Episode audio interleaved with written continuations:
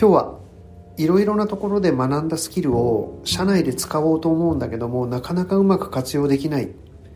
えー、上司にですね非合理に一周されてしまうそんな嫌な経験をし続けていますと、まあ、そんなお悩みです、えー、このお悩みはですね本当によく聞くことがあります。本を読んでいろいろ勉強していろんなことを身につけたつもりになって使ってみるんだけどもさまざ、まなツッコミなんかそんな小難しいことを言ってるんだったらもっと働けみたいなことを上司に言われて結局悔しい思いをしてしまう。そんな話です。学んだスキルを使えないという状況はですねいくつかのパターンがあるような気がします。一つはですね例えばよくある話なんですけども学んだものがカタカナの言葉がたくさん出てくるようなものを学んでそしてそれを学んだからといって、まあ、ある種いい気分になって会社の中でひけらかしてしまう。そんなパターンですね。例えば、マーケティングの 4P がとか、3C がみたいなことをですね、そういうことを知らない人にいきなり喋りかけるとですね、この人何言ってんだって話になってしまうかもしれません。ブランドとかですね、なんかこう、カタカナを聞くと、なんとなくこう嫌な感じになる人っていうのは、世の中に結構いらっしゃったりするわけですよね。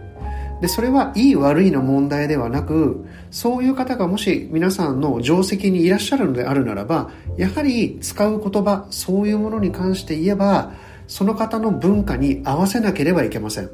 そして例えば面白いと思うんですけどもその方が日本語がお好きならばつまりカタカナ言葉がお好きでないのであれば本当に理解していればですね日本の言葉に和言葉に直すことができるはずだと思うんです。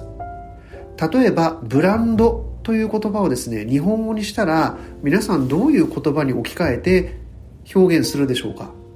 もしそれが表現できないとするとですね本当のところは分かっていないのかもしれないんです。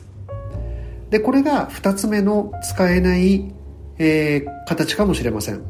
つまり分かっているようで本当のところは分かっていないので少し突っ込まれたり少しこう疑問を呈されたりとかするとですねなんかあたふたしてしまってあなんだ結局この人分かってないんじゃないって見透かされてしまうみたいなことで結果としては学んだスキルなり学んだ知識なりがうまく使えない。こんなことっていうのはあるかもしれません。相手の文脈に合わせないから使えない。実のところ本当は分かっていないから使えない。こんな2つのパターンかなというふうに思います。では使えるレベルの知識っていうのはもしくは使えるレベルのスキルというのはどうやったら磨くことができるのか。これはですねもう昔から言われていることですけどもやはり読んだだけ聞いただけ見ただけというものは知識としてもどんどん忘れていってしまいます。使えるようになるというのはですねやっぱり使わないと使えるようにはならないわけですよね。例えばゴルフにしても野球にしても何でも一緒だと思います。上手い方のゴルフのスイングをずっと見て理屈を勉強したら翌日からゴルフが上手くなるってことはまあ基本ないわけですよね。どういうスイングをすればいいのかというものを理屈としてちゃんと学びそしてその理屈に基づいて練習場に行き何度も何度も何度も何度もそれが自分の型になるまでやっぱり振ってみるから結果としてそれが自分の血肉になってくるわけですよね。と考えるとですねやはり読んだだけ見ただけ聞いただけというフェーズからそれを何度も何度も何度も何度も繰り返して使い続けるというのが唯一そのスキルなり知識の使い手になる方法だと思います。では学んだものっていうのをいきなり会社で使うっていう状況になった時にですね訓練してないのでなかなかそのギャップが埋まらないよねっていう問題にぶち当たってしまうわけですよね。でこのジレンマを抱えていらっしゃる方っていうのは世の中にものすごく多いのではないかと思います。じゃあそのギャップをどうやって埋めるか。例えばリスクのない状態でそれを使ってみる。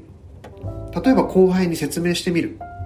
例えば会社の仲間で自分が学んだことを勉強したことをですね何かこう披露する。もしくは意見をもらえるような勉強会をしてみる。